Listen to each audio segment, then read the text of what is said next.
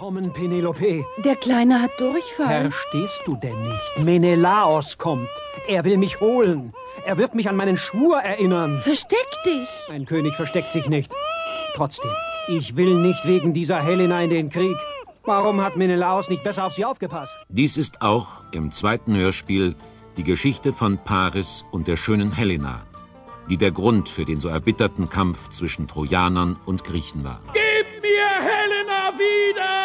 Jetzt stehe ich vor euch, meinen Feinden, und gestehe meinen Fehler ein.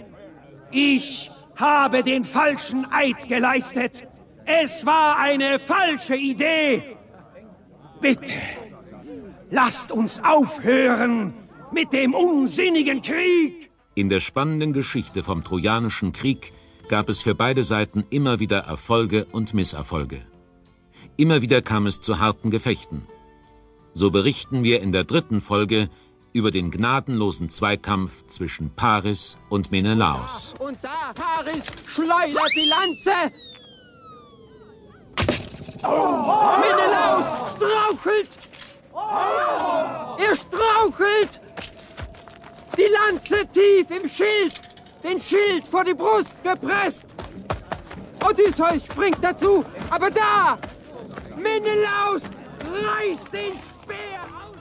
In dieser Geschichte zeigen wir im Hörspiel Nummer 4, wie Odysseus, den man auch den Listenreich nannte, das sagenumwobene trojanische Pferd bauen lässt, mit dem die Griechen nach zehn Jahren Belagerung in das umkämpfte Troja gelangen und es schließlich besiegen. Odysseus, die Luft ist rein.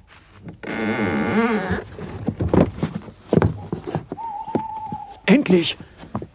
Mir ist der Fuß eingeschlafen.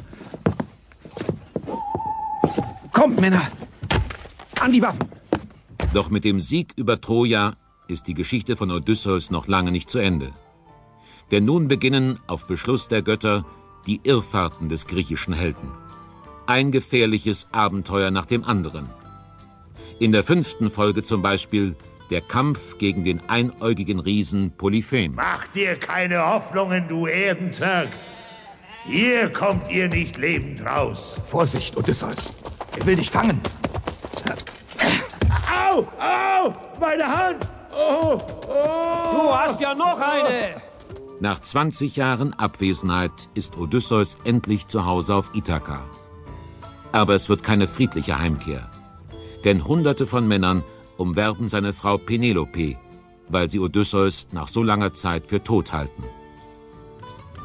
Und der Kampf gegen die Freier im sechsten und letzten Hörspiel wird der härteste in der Geschichte von Odysseus. Schließ die Türen, Telemachos!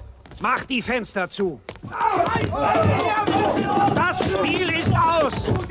Wo sind die Waffen? Antimos! Du sollst der Erste sein, den meine Rache trifft.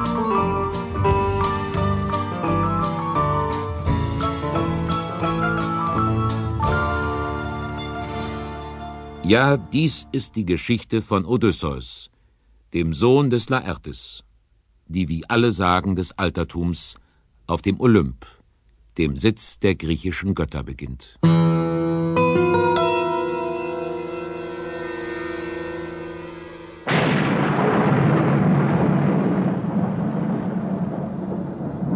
Zeus, warum hast du denn wieder so schlechte Laune? Ich werde doch wohl noch donnern dürfen, wann es mir passt. Du störst die anderen Götter. Athene ist gestern spät nach Hause gekommen und Hermes schläft auch noch. Hera, manchmal frage ich mich wirklich, wer der Herr auf dem Olymp ist. Ehrlich. Na du natürlich, Brummbär. Gut.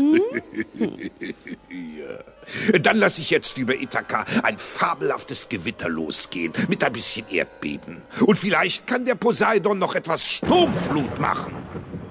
Halt, warte mal. Da unten an der Küste Ithakas, da opfert jemand. Wo? Da, weiter rechts. Siehst du ihn? Ah, ja, ja, ja, ja, ja, da.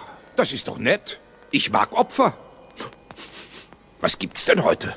Ah, einen fetten Stier. Delikat. Der Mann hat Geschmack.